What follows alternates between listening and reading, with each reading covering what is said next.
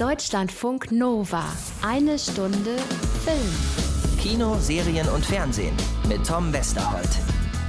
Ach, ich bin wieder noch nicht so weit. Ich habe hier alles, eigentlich hatte ich alles vorbereitet. Muss, Entschuldigung kurz, ich muss hier noch die Gläser schon mal bereitstellen kriege nämlich gleich Besuch hier. Also wir kriegen Besuch. Ich bin ja Gott sei Dank nicht völlig alleine hier. Wir kriegen gleich Besuch von Anna Wollner. Denn ihr habt vielleicht beim Blick auf den Kalender festgestellt, dass heute der 31.12.2019 ist. Es ist ein Dienstag und es ist gleichzeitig der letzte Tag des Jahres. Also habe ich mir die Anna eingeladen, habe Gläser hier. Äh, Flasche Champagner steht natürlich auch bereit. Ein Jahr geht zu Ende und Anna und ich werden das tun, was man am Ende eines Jahres macht. Sie müsste gleich kommen. Deswegen verzeiht mir, wenn ich hier noch ein bisschen rumräume und versuche, es ein bisschen schön für uns beide zu machen. Und dann natürlich auch für uns alle, damit wir mit euch über das reden können, was uns dieses Jahr so bewegt hat im Kino und zu Hause auf dem Sofa bei diversesten Serien, die ja nun mal auch dieses Jahr wieder neu gestartet sind. So, Gläser stehen da. Der Schnappes steht auch bereit. Hab ich vielleicht noch kurz Zeit, euch darauf hinzuweisen, freundlichst darauf hinzuweisen, dass es bis zum 3. Februar 2020 nicht mehr so wahnsinnig weit hin ist. Ne, ab morgen haben wir Januar, danach kommt dann schon ganz schnell der 3. Februar. Und da habt ihr ja die Chance, euch unsere eine Stunde Film mal nicht nur anzuhören, sondern live anzugucken. Wir sind Teil des Podcast Festivals 2020 und äh, wenn ihr möchtet, dann kommt doch am 3. Februar sehr gerne in die Urania nach Berlin. Mehr Infos äh, zu dieser ganz besonderen eine Stunde Film gibt es natürlich hier auch noch in den kommenden Wochen. Aber wenn ihr schon mal guckt im Netz, podcastfestival.de, da gibt es Tickets und dann würde ich mich wahnsinnig freuen, wenn ihr am 3. Februar zu uns kommt zu eine Stunde Film live on stage beim Podcast Festival 2020. So, ähm, hier ist soweit alles eigentlich klar, alles soweit aufgeräumt, sieht gut aus im Studio, die Anna kann kommen, gleich das Beste vom Reste 2019, Anna und ich. Deutschlandfunk Nova, eine Stunde Film. Kinder, das Jahr ist schon wieder rum. Wir können es auch nicht ändern. Plötzlich war der 31.12. und wir haben auf die Uhr geguckt und festgestellt, schon wieder dieses Silvester. Was machen wir da, Anna? Was machen wir da? Uns betrinken, würde ich sagen. Uns betrinken, okay, ist eine Möglichkeit. Was macht man sonst noch, wenn so ein Jahr rum ist? Wir machen was ganz Innovatives, was ja. sonst keiner macht. Ja, und? Wir blicken zurück. Wir blicken zurück auf das, was wir dieses Jahr gesehen haben, was uns begeistert oder auch abgeschreckt hat, auf die guten und die schlechten. Das machen wir und Anna und ich haben uns überlegt, diesen Jahresrückblick mal wirklich schön chronologisch zu machen. So wegen der Übersicht. Wir fangen an im Januar und enden jetzt im Dezember und reden über alles, was uns einfällt, was irgendwie hängen geblieben ist. Es könnte chaotisch werden. Ja. Es könnte unübersichtlich werden. Ja. Insofern ist es nichts anders als sonst. Es ist nichts anders als sonst. Gleich im Januar startete ein Film, der dreifacher Oscar-Gewinner wurde, nämlich für den besten Film, für den besten Nebendarsteller und das beste Drehbuch. Green Book. Ein Film, der im Amerika der 60er Jahre spielt, wo ein weißer Italoamerikaner als Chauffeur für einen schwarzen Musiker arbeitet. Die beiden gespielt von Vigo Mortensen und Mahershala Ali. Sehr ungewöhnlich in der Zeit, dass ein Weißer für einen Schwarzen arbeitet. Der schwarze Pianist geht auf Tour. Der weiße Chauffeur fährt ihn und sie dürfen nicht in jedem Hotel absteigen, weil damals nur manche Hotels überhaupt äh, schwarze Übernachtungsgäste Gäste aufgenommen haben. Und deswegen haben sie dieses Green Book, nachdem der Film auch benannt ist, wo quasi also eine Art Reiseführer durch die Südstaaten mit den Routen und Hotels, die erlaubt sind und nicht. Für mich irgendwie jetzt nochmal so im Rückblick ein Film, äh, ja, Oscar prämiert. Das war für mich irgendwie so der kleinste gemeinsame Nenner. Kann man machen, muss man aber auch nicht. Aber so ein Film, der so null nachhaltig ist. Also hm. wenn ich so denke, wenn wir in zehn Jahren zurückblicken auf die Oscar-Preisträger der letzten 20 Jahre, muss ich überlegen, was war Green Book nochmal für ein Film? Ja, ich weiß auch. Ich habe den Film gerne gesehen. Ist aber auch kein Film, bei dem ich denke, boah, den müsste ich jetzt unbedingt noch zwei, dreimal sehen oder so. Insofern, ähm, ja, kommt in den absoluten Highlights unseres Jahres mit Sicherheit nicht vor, trotz der drei Oscars. Oscars. Wir hatten dann auch noch im Januar zwei Filme, die sich sehr ähnlich waren, nämlich zum einen Beautiful Boy und Ben is Back. Beides Filme über junge, drogenabhängige Söhne. Einmal eine starke Vater-Sohn-Beziehung in Beautiful Boy und zum anderen eine starke Mutter-Sohn-Beziehung in Ben is Back. Äh, zwei von uns, glaube ich, äh, beiden sehr geschätzte ähm, Hauptdarsteller vor Ja. allem, auch bei Beautiful Boy, Timothy Chalamet, der kann, den ertrage ich sogar in einem Woody Allen-Film und Lucas Hedges in Ben is Back an der Seite von Julia Roberts. Ähm, zwei Filme, die das gleiche Thema haben, die aber eigentlich komplett unterschiedlich sind, weil Ben is Back ist fokussiert auf 24 Stunden, also dieses Weihnachtswochenende, an dem Ben nach Hause kommt und von seiner Mutter ähm, ja, gezwungen wird, sich zusammenzureißen. Vorausgesetzt, du bestehst den Drogentest, den du gleich machen wirst. Und du bleibst die ganze Zeit clean, bis wir dich morgen Nachmittag pünktlich zurückbringen. Ja, okay. Du wirst mir keinen Augenblick von der Seite weichen. Hast du das verstanden? Ja, verstanden. Gut. Und dann eben auf der anderen Seite dieses Vater-Sohn-Drama in Beautiful Boy, was auf einer, auf eine, eine, eine, eigentlich eine Romanverfilmung ist, beziehungsweise eine Sachbuchverfilmung ist, weil ähm, Vater und Sohn jeweils ein Buch darüber geschrieben haben, über ihre Erfahrungen, wie das war. Und ein Film, wo die Drogensucht länger ging als bei Ben is Back. Und ähm, für mich so ein bisschen typisch, weil die Drogenproblematik in der amerikanischen weißen Mittelschicht angekommen ist. Beide Filme für mich auf ihre Art und Weise sehr, sehr sehenswert.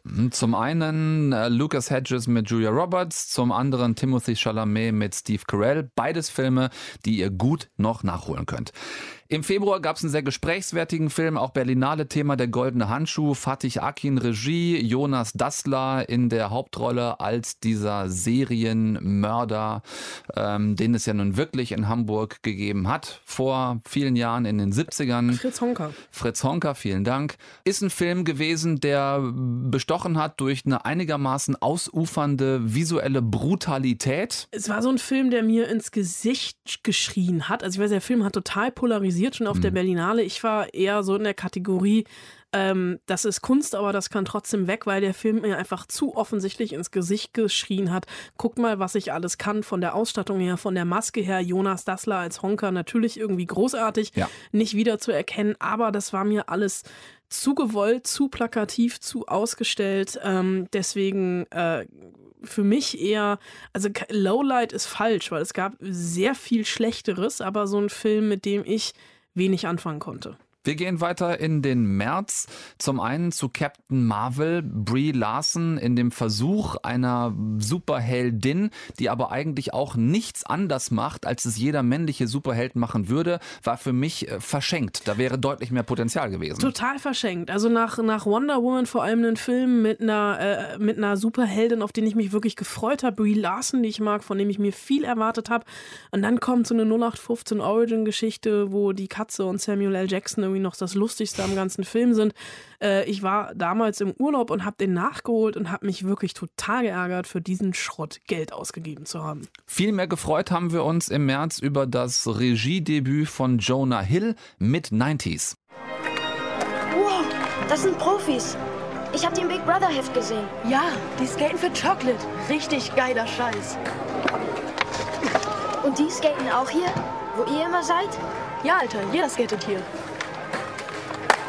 Auch ein Film, den ich so nicht erwartet hätte, vor allem nicht von Jonah Hill, der ja eigentlich äh, eher durch äh, andere Sachen sonst aufgefallen ist, aber dass der hier wirklich so eine Hommage an die 90er Jahre erzählt, ein Stück weit auch, glaube ich, autobiografisch ge geprägt, äh, äh, se- seine Jugend, seine Kindheit und Jugend in LA und das ist für mich auch eines der ähm, traurigsten Erlebnisse oder Be- Nicht-Begegnungen gewesen in diesem Jahr. Der Film lief auf der Berlinale. Jonah Hill war da, um eigentlich Interviews zu geben und musste dann wegen einer Bindehautentzündung absagen, weil er einfach die Augen nicht offen halten konnte und total ansteckend war.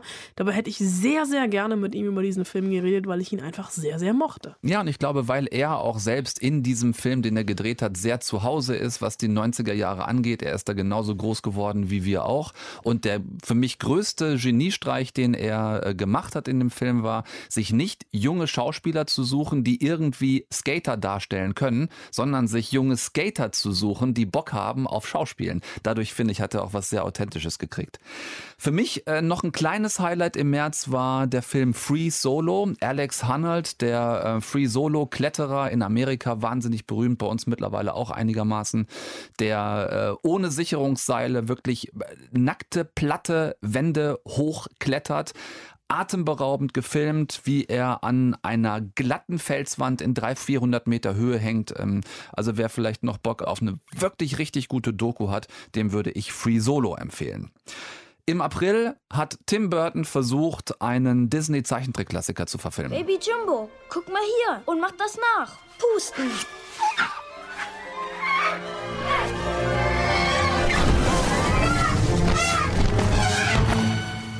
Also er hat ihn früher verfilmt, aber im April haben sie ihn dann gezeigt. Und es blieb auch beim Versuch. Und es blieb beim Versuch. Ich habe mich lange Zeit gefragt, was an Dumbo nicht funktioniert hat. Vielleicht war es doch dieser zu krasse Tim Burton Stempel, dass dieser kleine Elefant, so niedlich er war, ausgesehen hat wie die klassischen Tim Burton Zeichentrickfiguren. Diese dunklen Augen, dieses, diese ganz besondere Bildsprache, die Tim Burton nun mal hat hat hier irgendwie nicht funktioniert. Genauso wenig wie ein anderer Film, der im April in die Kinos kam, eine ähm, sehr spät aufgrund von Rechtestreitigkeiten ja fast schon nachgereichte Comic-Verfilmung, nämlich diese hier. Warum kämpfst du für jene, die dich hassen und fürchten? Alles, was ich wollte, war Vergeltung, bis ich dich sah. Du kannst die Apokalypse einleiten. Aus ihrer Asche wird sich ein neues Eden erheben. Lass die schwächlichen, armseligen Menschen hinter dir. Werd mein König. Ich hatte versucht, diesen Film zu vergessen, Anna.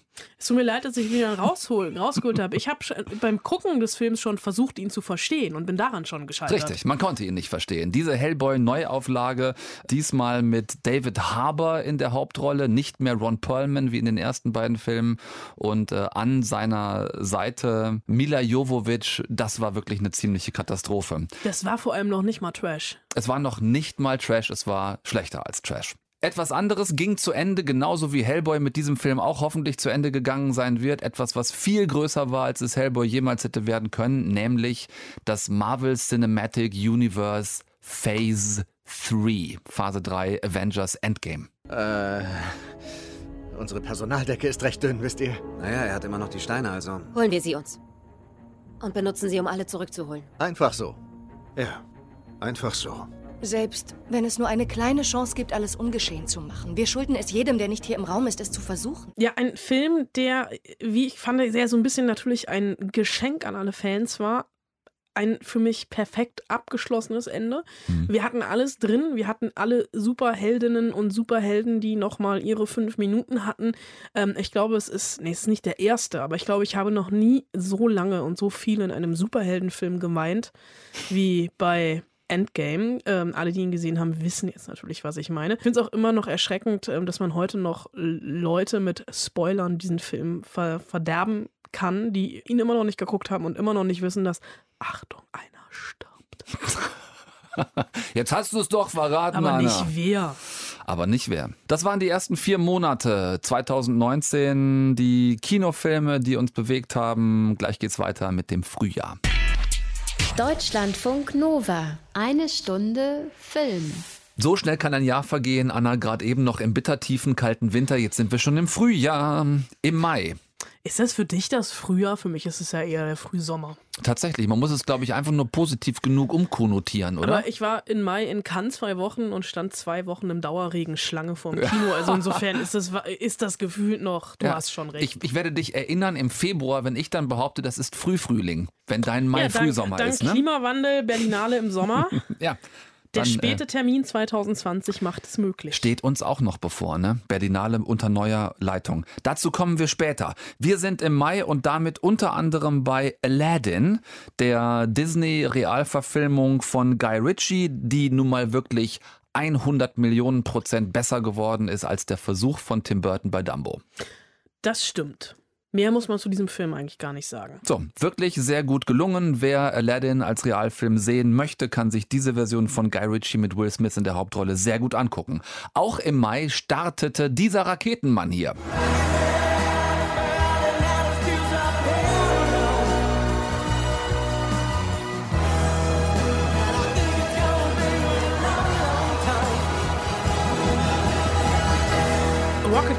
Ich mittlerweile zweimal gesehen, Elton John. Ähm, es ist ja noch nicht mal die Biografie. Es ist ja eigentlich eher ein Taron Egerton spielt Elton John Musical. Und für mich das perfekte Beispiel, wie man eine Künstlerbiografie hunderttausendmal besser verfilmt als mit Bohemian Rhapsody. Ja, stimmt. Den mochtest du tatsächlich überhaupt gar nicht. Bei mir ist das Kräfteverhältnis ein klein bisschen anders. Ich mochte Bohemian Rhapsody. Ich mochte auch Rocketman, fand ihn aber tatsächlich unterm Strich dann nicht so viel besser. Ich bin vielleicht dann in meiner Erwartungshaltung zu krass, dass ich denke, ich, ich möchte Elton John sehen und ich möchte Freddie Mercury sehen und das ja, hat aber mir du bei hast Bohemian Rhapsody waren es die Zähne da haben von mir Freddie die Mercury. Zähne versaut, genau. Und bei Taron Egerton tatsächlich, und den mag ich ja sehr gerne, ich habe irgendwie Elton John in dem nicht sehen können. Ich habe mehr Elton John in Taron Egerton gesehen als Freddie Mercury. Nein, das stimmt auch nicht so richtig. In Rami hab, Malek. In Rami Malek. Ähm, aber ich fand halt einfach äh, das pro große Problem von Rocketman ist tatsächlich Bohemian Rhapsody, weil Dexter Fletcher ja beide Filme gemacht hat, beziehungsweise Bohemian Rhapsody hat versucht zu retten. Dann kam Bohemian Rhapsody und dann erst kam Rocketman. Wäre es genau andersrum gewesen, wäre, glaube ich, wären die Oscars anders verteilt. Wir gehen weiter in den Juni und zu Sebastian Schipper, der einen tollen Film gemacht hat nach Victoria, tatsächlich mit Schnitten drin, nicht mit einer durchlaufenden Kamera. Der Film heißt Roads und erzählt die Geschichte eines Jungen, der von seiner Familie flieht im Urlaub, der quasi die Schnauze von seiner Familie voll hat, das Familienwohnmobil klaut und auf seine Reise zu seinem leiblichen Vater Richtung Spanien einen geflüchteten Jugendlichen aus Afrika mitnimmt. Tolle Geschichte fand ich. Diese Jungsfreundschaft, die sich entwickelt, on the road, funktioniert fantastisch. Es ist ein Film, der viel mit unterschiedlichen Gründen von Flucht zu tun hat. Ein Film, der diese ganze Flüchtlingsthematik, finde ich, weder runterspielt, sich darüber stellt, noch sie äh, bagatellisiert. Ein Film, in dem Schipper, finde ich, in zwei Einzelbeispielen schön auffängt, was gerade auf der Welt passiert. Im Juli, und da fällt mir tatsächlich auf, wie viele Disney Real Action, Live Action Movies jetzt tatsächlich rausgekommen sind, auch dieses Jahr. Wir hatten schon Dumbo, wir hatten schon Aladdin und haben im Juli jetzt König der Löwen. Wobei das ja ein bisschen was anderes ist, ne?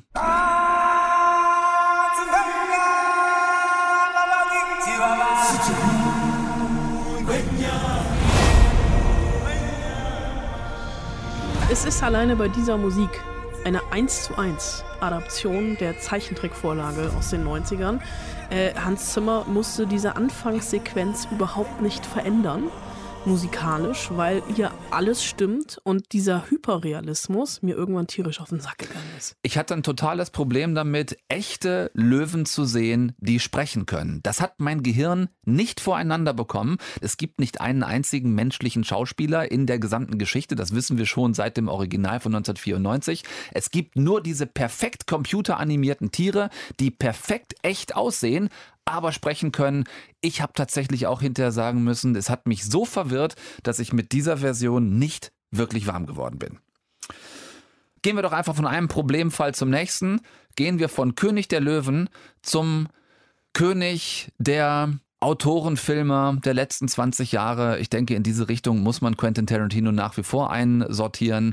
Aber was er da mit Once Upon a Time in Hollywood uns vorgesetzt hat, hat große Fragezeichen hinterlassen. Aber auch nur bei dir. du, hast, du, fandst das, du fandst das alles super.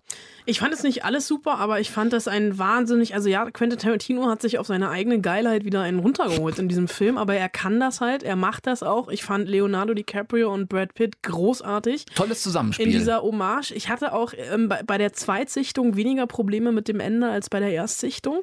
Äh, aber Once Upon a Time in Hollywood ist für mich schon ganz, ganz großes Kino. Fünf Jahre hochgeackert. Zehn Jahre nur, nur, nur, nur Wasser getreten und jetzt rasanter Absturz. Hör zu, ich habe nie sowas wie eine nennenswerte Karriere gehabt, also kann ich nicht sagen, ich weiß, wie du dich fühlst. Wovon redest du? Du, du bist ein Stunt-Double, komm schon. Ich fand es schade, wie er versucht hat, im Endeffekt Pulp Fiction insofern zu remaken, dass er diese drei Handlungsstränge aufmacht, die er am Ende miteinander verweben will. Ich fand die Rolle, die er der großartigen, tollen Schauspielerin Margot Robbie zugedacht hat, letzten Endes unfassbar blass. Die durfte einfach nur ein bisschen dümmlich in der Gegend rumstehen. Ich erinnere da an die Szene vorm Kino, wo sie in ihren eigenen Film will. Ähm, mag sein, dass die ähm, Sharon Tate. Danke. Mag sein, dass Sharon Tate tatsächlich so ein Püppchen gewesen ist. Es hat mich geärgert bei Tarantino, dass ich vielleicht auch einfach, da ich mehr von ihm erwarte, gehofft hatte, dass diese ganze Nummer am Ende, auf die er mich zwei Stunden vorbereitet, dass sie besser aufgeht als in einer brachialen Schlachtszene und einem für mich äh, belanglosen Dialog an einer Hofeinfahrt. So, insofern äh, nicht mein Lieblings-Tarantino-Film, äh, mit weitem Abstand nicht, äh, wenngleich er natürlich einige tolle Momente hat. Die habe ich auch gesehen. Wenn dir das bei Tarantino zu viel Blut war, machen wir jetzt einfach eine wunderbare Überleitung zu einem anderen Film, der in der gleichen Woche gestartet ist, nämlich Toy Story 4. Alles hört auf kein Kommando. Hast du dich da wohler gefühlt? Wahnsinnig wohl gefühlt. Für mich der beste Toy Story-Film der gesamten Reihe. Alle mal herhören. Darf ich vorstellen? Forky. Hi. Wir müssen alle gemeinsam dafür sorgen, dass ihm nichts passiert. Gleich passiert ihm was. Warum will er unbedingt in den Müll? Weil er aus Müll gemacht wurde. Nein, nein, nein, du bist jetzt ein Spielzeug, Forky. Trägst du mich? Nein. Ja, der Beste der Reihe, soweit würde ich nicht gehen. Der Beste der Reihe ist der erste, aber tatsächlich wesentlich besser als Teil 3. Äh, und äh, für mich einfach äh, eine, ja, nicht nur wunderbare Geschichte um Woody und Buzz Lightyear, sondern auch diese Emanzipationsgeschichte, diese Frauenfigur. Ja. Vielleicht das ein oder andere Mal im Spielzeug, an, im Antiquariat ein bisschen zu creepy, zu sehr Horrorfilm-Referenz mit den Puppen, die böse aussehen. Aber Toy Story 4, also da, da, haben sie sich halt auch mal wieder selber übertroffen. Ja, raus aus dem Kinderzimmer, raus aus dem Kindergarten, raus aus der Schule in die freie Wildbahn. Spielzeuge, die im Draußen zurechtkommen müssen. Ganz toll umgesetzter Film. Dann, dann pass auf, dann lass uns doch äh, den Bogen weiterspannen von einer Begeisterung zur nächsten, denn auch im September ist ein Film gestartet in den Kinos, den wir, glaube ich, beide, Anna, seit der Berlinale inbrünstig schon geliebt haben. Äh, Nora Finkscheids Regiedebüt Systemsprenger.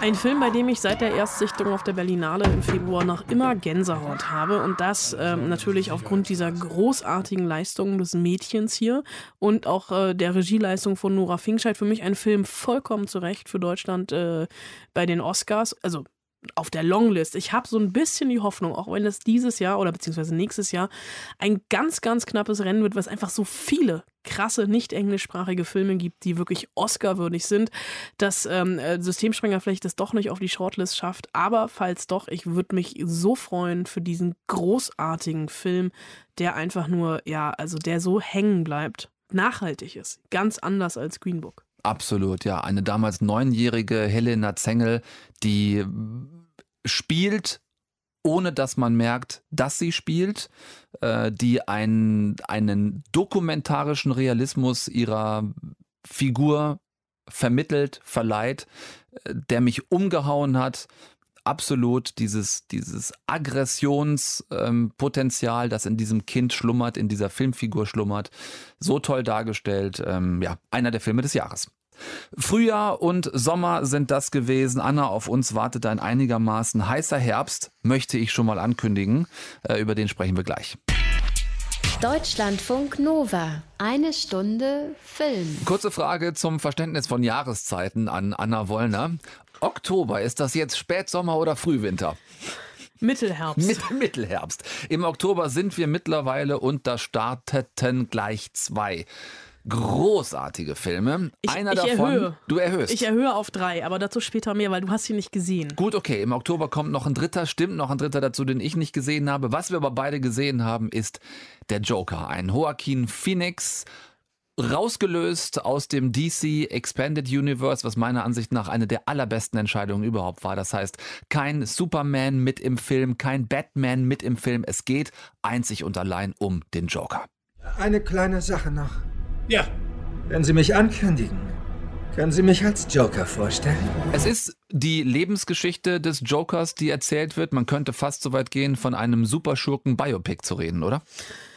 Äh, ja, für mich ist es eigentlich gar kein Biopic, sondern für mich ist es tatsächlich ein Gesellschaftskommentar, nämlich ein Gesellschaftskommentar auf die Verrohung der Gesellschaft, in der wir leben, auch wenn der Film natürlich in einem fiktiven Gotham City in Anfang der 80er Jahre spielt, aber was Todd Phillips hier gemacht hat, klar, es steckt viel New Hollywood drin, er zitiert Scorsese äh, gefühlt an jeder Straßenecke, also Taxi Driver etc. Äh, äh, ähm, aber also was Joaquin Phoenix hier wieder schauspielerisch nicht nur aus dem Hut zaubert, sondern sich wirklich aus der Rippe schneidet, ja. weil er einfach so runtergehungert und abgemagert diesen Joker-Schlurfgang hat, dass hier im Kino wirklich Angst und Bang wird für mich. Joker tatsächlich der zweitbeste Film des Jahres. Zweitbeste Film des Jahres mit einem Joaquin Phoenix, der sich nicht nur runterhungert, wie es auch schon ein Christian Bale oder Michael Fassbender gemacht haben, sondern der auch hier, finde ich, natürlich unterstützt durch, ähm, durch die Geschichte, die das Drehbuch liefert, aber uns auch einen ganz interessanten Ansatz mitliefert, wo eigentlich das charakteristischste vom Joker überhaupt herkommt, nämlich das Grinsen und das Lachen. Und das soll nur als kleiner Teaser hier hingestellt sein, wer den Film nicht gesehen hat. Allein wie diese Facette des Joker-Charakters hier erklärt und gespielt wird, ist herausragend.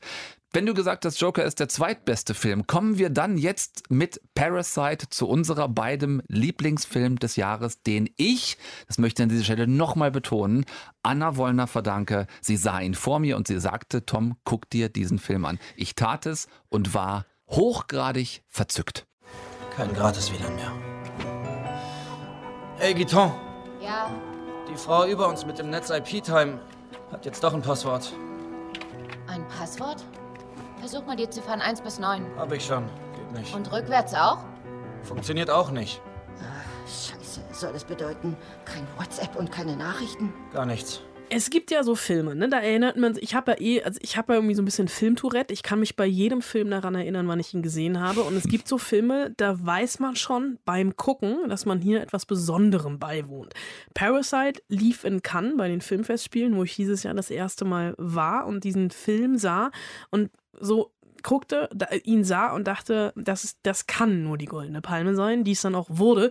Ähnlich übrigens wie beim Joker, der in Venedig lief, mhm. ähm, der ja auch äh, den, den, nicht die Goldene Palme, sondern natürlich den Goldenen Löwen gewonnen hat. Aber Parasite, ähnlich wie der Joker, wieder ein Kommentar auf die Gesellschaft, diesmal allerdings äh, auf die südkoreanische Gesellschaft und das Oben und Unten, beziehungsweise das Sozialgefüge. Auch ein Film, wenn ihr ihn noch nicht gesehen habt, je weniger man darüber weiß, desto mehr Spaß macht, dieser Film, weil es den ein oder anderen großen Twist gibt.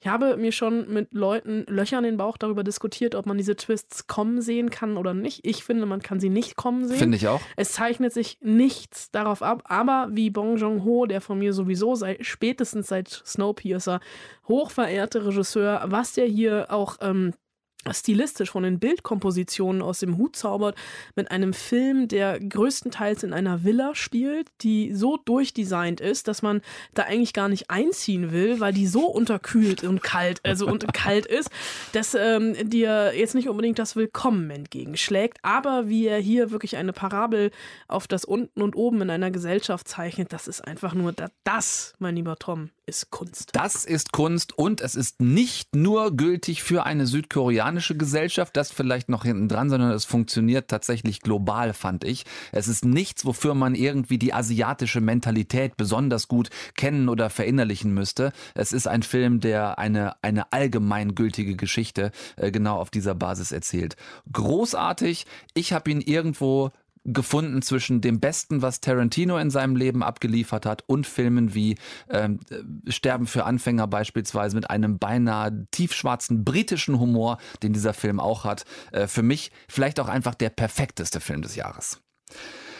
Gelobt äh, äh, seist du, lieber Parasite. Ähm, wir hatten auch Schreckliches im Oktober. Wobei ich muss ja jetzt, ich bin Ach ja so. noch den dritten Film schuldig an dieser ja. Stelle und das ist auch so ein Cannes-Film. Ähm, Porträt einer jungen Frau in Flammen und da sage ich auch schon wieder, was für ein Film.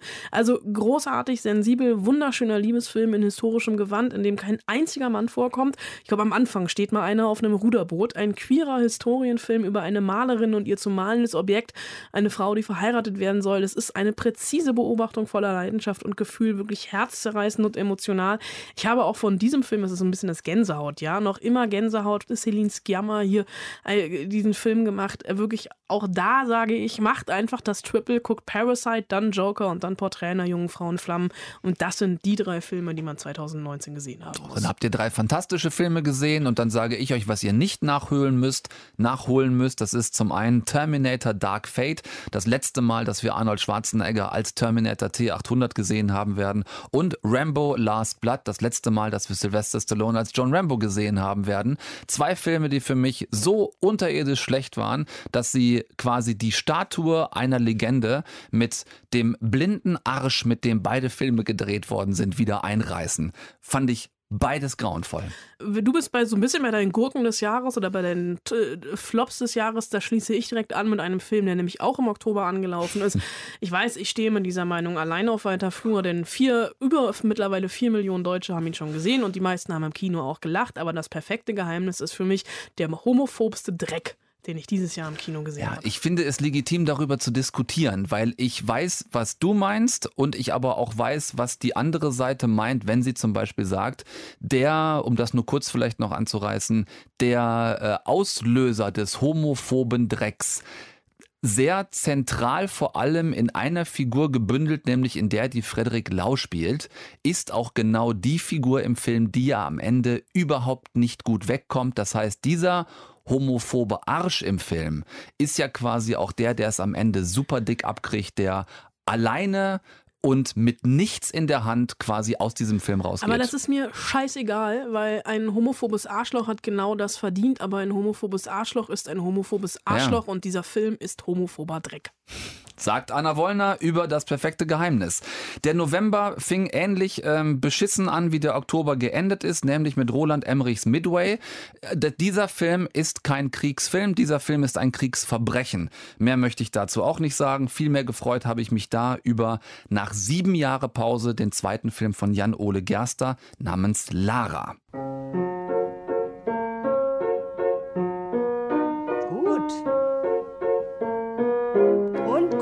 Weiter. Tempo, Tempo, Tempo, Tempo. Ja.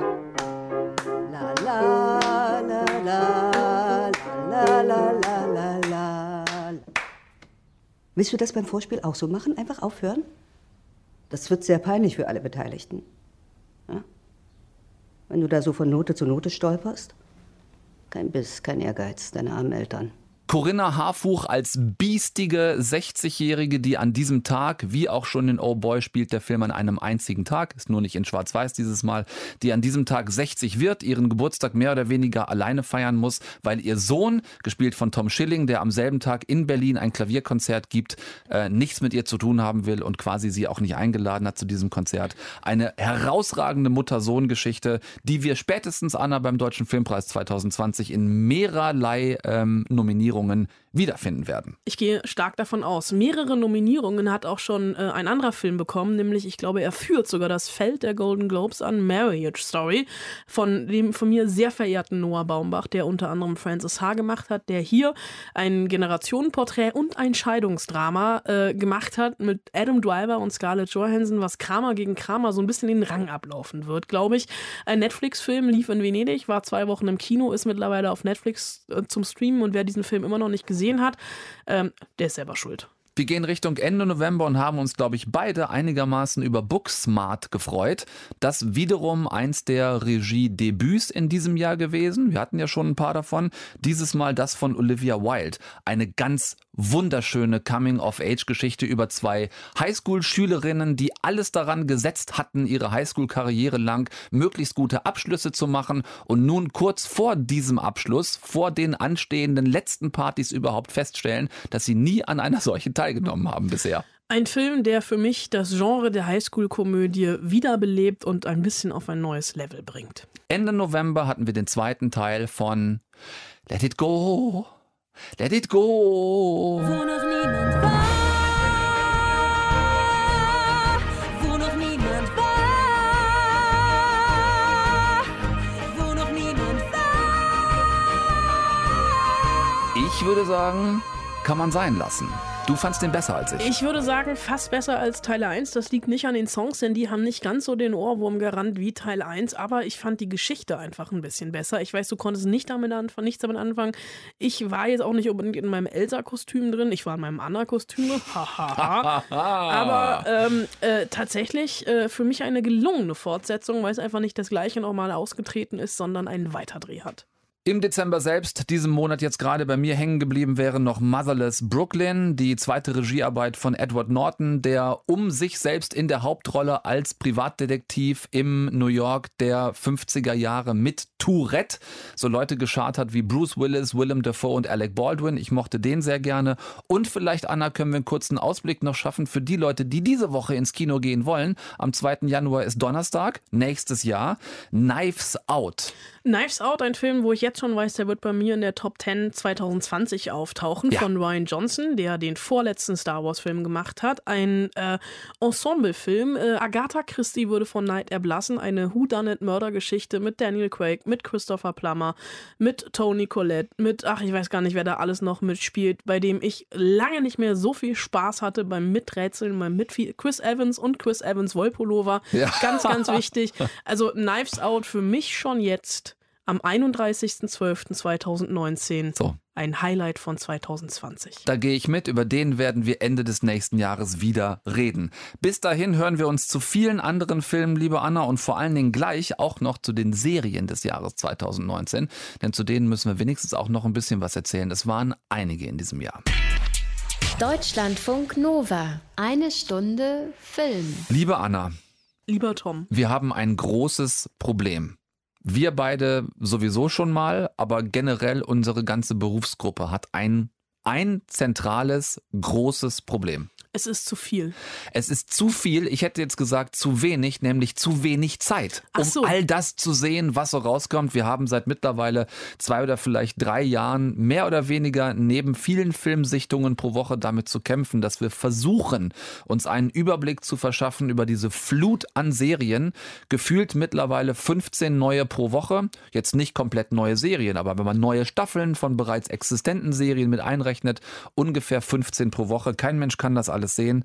Trotzdem gibt es auch ein paar Serien, die bei uns hängen geblieben sind. Und damit meinen wir nicht das Ende von Game of Thrones. Damit meinen wir nicht das Ende von Game of Thrones. Diese achte Staffel brauchte kein Mensch. Auch das wissen wir. Na, lass uns über andere Serien reden, über die, die vielleicht ein bisschen besonders waren, die aus einem speziellen Grund anders waren, die Spaß gemacht haben. Fang doch mal an. Äh, ja, ich fange sehr, sehr gerne an mit zwei Serien, die äh, in Anführungsstrichen Spaß gemacht haben, weil die Thematik eigentlich viel zu ernst ist, als dass sie Spaß machen können, aber die dazu geführt haben, dass ich äh, die Staffel lang nichts anderes gemacht habe äh, und mich zu Hause eingeschlossen habe, um es wegzugucken. Einmal die Miniserie von Ava DuVernay, When They See Us, über die Central Park Five, die ähm, Ende der 80er Jahre ähm, fünf, ähm, nee, vier Schwarze und ein Latino-Jugendlicher, die äh, unschuldig verurteilt worden sind, weil sie angeblich eine Joggerin im Central Park vergewaltigt haben. Ähm, ein damals ein Politikum und die Serie wurde auch so ein bisschen zum Politikum, weil die ähm, Jungs beziehungsweise dann irgendwann Männer erst ähm, Jahre nach der Tat äh, begnadigt worden sind, freigesprochen worden sind. Also nicht begnadigt, sondern ähm, ihre Unschuld bewiesen wurde. Und Ava DuVernay wirklich ein Stück ähm, Fernseh, ja, es ist ja nicht Fernsehseriengeschichte in der Netflix-Eigenproduktion äh, gemacht hat, die bei den Golden Globes zum Beispiel komplett untergegangen ist, was keiner so richtig verstehen kann, aber wirklich äh, ein, ein Totalausfall ans amerikanische Justizsystem. Eine andere Serie, äh, auch eine Netflix-Eigenproduktion, die zum Glück ein paar Golden Globes-Nominierungen bekommen hat, die mich ähnlich berührt hat in diesem Jahr, ist Unbelievable. Eine Serie, die auf zwei Zeitebenen spielt. Die erste Zeitebene ist eine junge Studentin, die ähm, in ihrem Apartment vergewaltigt wird und ihr keiner glaubt. Und äh, die zweite Zeitebene, ein paar Jahre später, sind zwei Ermittlerinnen, die einem Serienvergewaltiger auf die Spur kommen. Und irgendwann ist das wie so ein riesengroßes Puzzle und diese beiden Erzählstränge werden zueinander geführt. Auch eine Serie für mich absolut wichtig, absolut großartig gespielt von allen Beteiligten. Und das so ein, so ein, so ein Female Empowerment-Stück, obwohl es ja wirklich diese dramatische Geschichte ist, die hier erzählt wurde. Also beide Serien, bei denen ich hinterher so ein bisschen sprachlos auf dem Sofa saß und einfach ja nicht mehr konnte, ob dem, was ich da gesehen habe. Dann zu etwas, was tatsächlich vielleicht etwas mehr ähm, Spaßfaktor in sich getragen hat. Eine deutsche Netflix Originals, eine Eigenproduktion äh, von Arne Feldhusen, How to Sell Drugs Online Fast. Hi, ich bin Moritz Zimmermann, 17 Jahre alt und das hier ist meine Generation. Generation Z. Unbegrenzte technologische Möglichkeiten. Und was machen wir damit? Face Swap. Der stand ich erst skeptisch gegenüber, dann habe ich angefangen, die zu gucken und äh, mochte diese Serie gerne aufgrund der, der Authentizität ähm, ihrer Hauptdarsteller. Lena Klenke unter anderem, Damian Hardung haben da mitgespielt. Es ist auch inspiriert durch eine wahre Geschichte, durch einen äh, Jugendlichen in Ostdeutschland, der aus seinem Kinderzimmer heraus quasi sehr erfolgreich im Darknet Drogen verkauft hat und wirklich nur aufgeflogen ist am Ende, weil er ähm, die Briefe, die er verschickt hat mit den Drogen drin, mit den Pillen drin, nicht ausreichend genug frankiert hatte. Eine tolle Geschichte, vor allem visuell toll umgesetzt, fand ich, mit ganz viel Multimedia-Effekten, ähm, könnte man sagen, im Bild. Äh, eine Geschichte, die, die toll erzählt war, die natürlich, weil sie auch für den internationalen Markt gedreht worden ist, aus einem stinknormalen deutschen Gymnasium sowas wie eine pseudo-amerikanische Highschool macht. Das habe ich ihr aber verziehen, der Serie, denn ansonsten fand ich die Geschichte einfach toll erzählt. Um jetzt mal wieder ein bisschen die Stimmung zu drücken, ne, du kommst hier mit Comedy ums Eck, da könnte ich jetzt natürlich noch Fleabag einwerfen, mache ich aber aus Zeitgründen nicht einfach nur Fleabag gucken, weil diese Frau, also die Macherin äh, Phoebe Waller-Bridge sowieso großartig ist und ich sie auf der Stelle heiraten möchte. Sie ist diejenige, die zum Beispiel auch das Bond-Drehbuch gefixt hat. Aber äh, so viel Heiterkeit ähm, so spät in der Sendung ist ja auch nicht gut, deswegen ziehe ich jetzt, drücke ich die Stimmung noch mal ein bisschen runter mit der fulminanten zweiten Staffel von Mindhunter. Äh, Jonathan Groff äh, als äh, Ermittler, äh, Holden Ford, ähm, eine David Fincher-Serie. David Fincher hat ja eh Bingen er, er, erschaffen mit House of Cards. Ja. Ähm, auch eine, Sta äh, eine zweite Staffel, wo ich fast sagen würde, sie ist besser als die erste. Es geht um Serienkiller und vor allem Ermittler, die Serienkiller ähm, beim FBI versuchen aufzuspüren, so äh, ähm, Profiling-mäßig. So gut gemacht. Einfach nur Chapeau.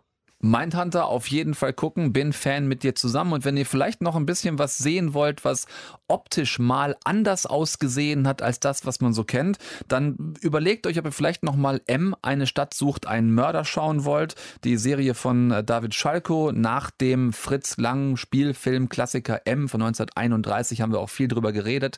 Die Story, ja, selbst, es geht viel um Selbstjustiz. Eine, eine, ein, ein Kind verschwindet und jeder verdächtigt in dieser Stadt eigentlich eigentlich jeden. Die Story ist es aber nicht, was mich hier fasziniert hat an dieser Serie, sondern äh, die Art, wie Schalko das visuell umgesetzt hat. Es ist wie Bauhaus in Filmform oder in Serienform. Ganz viel ähm, von ähm, Kamera mit Stativen gefilmt, wenig Schwenks nur, ganz viel statische äh, Bilder, die gedreht worden sind, um quasi auch das, ja, das, das Enge in den Köpfen dieser Kleinstadtbewohner ähm, wiederzuspiegeln, visuell wiederzugeben, fand ich optisch einfach toll. Außerdem spielt Bela B mit und das ist allein schon ein Grund, sich diese Serie vielleicht mal anzugucken, die etwas anders ist als viele andere Serien. Ansonsten äh, hast du noch Name-Dropping, Anna? Ich würde sagen, Jerks Staffel 3, äh, Christian Ulmen, äh, Fari Yadim funktionieren auch in der dritten Staffel genauso gut wie in den ersten beiden. Ich habe noch einen kleinen Geheimtipp, nämlich einer schwedischen Serie, die ich glaube ich sogar, über die wir im März gesprochen haben, lief. Ich habe sie damals auf Arte entdeckt, nur ein Bankraub. Oh ja. Äh, zwei Seniorinnen, die eine Bank überfallen. Also wenn euch da irgendwie mal die DVD in die Hände gefällt oder es doch bei Netflix oder woanders landet, ich hatte Spaß. So, Serienspaß 2019, auch damit machen wir 2020 weiter und versuchen euch das, das Wichtigste an die Hand zu geben. Wie gesagt, bei der Flut, der wir uns ausgesetzt sehen von Woche zu Woche, nicht immer ganz einfach, aber ich verspreche euch, Anna Wollner gibt ihr Bestes. und mir damit die Möglichkeit, mich auch ähm, am Ende von 2020 wieder für ein höchst erfolgreiches ähm, Kino- und Serienjahr zu bedanken. Es war ein Fest mit dir, Anna. Dieses Jahr, genau wie die ganzen vergangenen Jahre. Ähm, Oh, jetzt habe ich gleich Pippi in den Augen. ja, es ist, äh, ich möchte gerne, dass wir, es ist nur noch ein paar Stunden bis, äh, ein paar Stunden bis Neujahr. Ich, äh, ich, ich mochte dieses 2019 mit dir. Äh, und ich weiß, ich werde auch das 2020 mit dir sehr mögen. Ich wollte jetzt gerade sagen, ich gucke nach vorne, ich freue mich auf ein 2020 mit dir. So, da sind wir uns da ja einig. Macht's gut, ihr Lieben. Ähm, wir hoffen, ihr hattet auch Spaß im Kino oder zu Hause auf dem Sofa vor der einen oder anderen Serie. Wir hören uns im nächsten Jahr, wenn wir dann mit Fug und Recht von den 20er Jahren sprechen können. Das wird komisch, aber ähm, wir werden es tun. Deutschlandfunk Nova. Eine Stunde Film. Jeden Dienstag um 20 Uhr. Mehr auf deutschlandfunknova.de.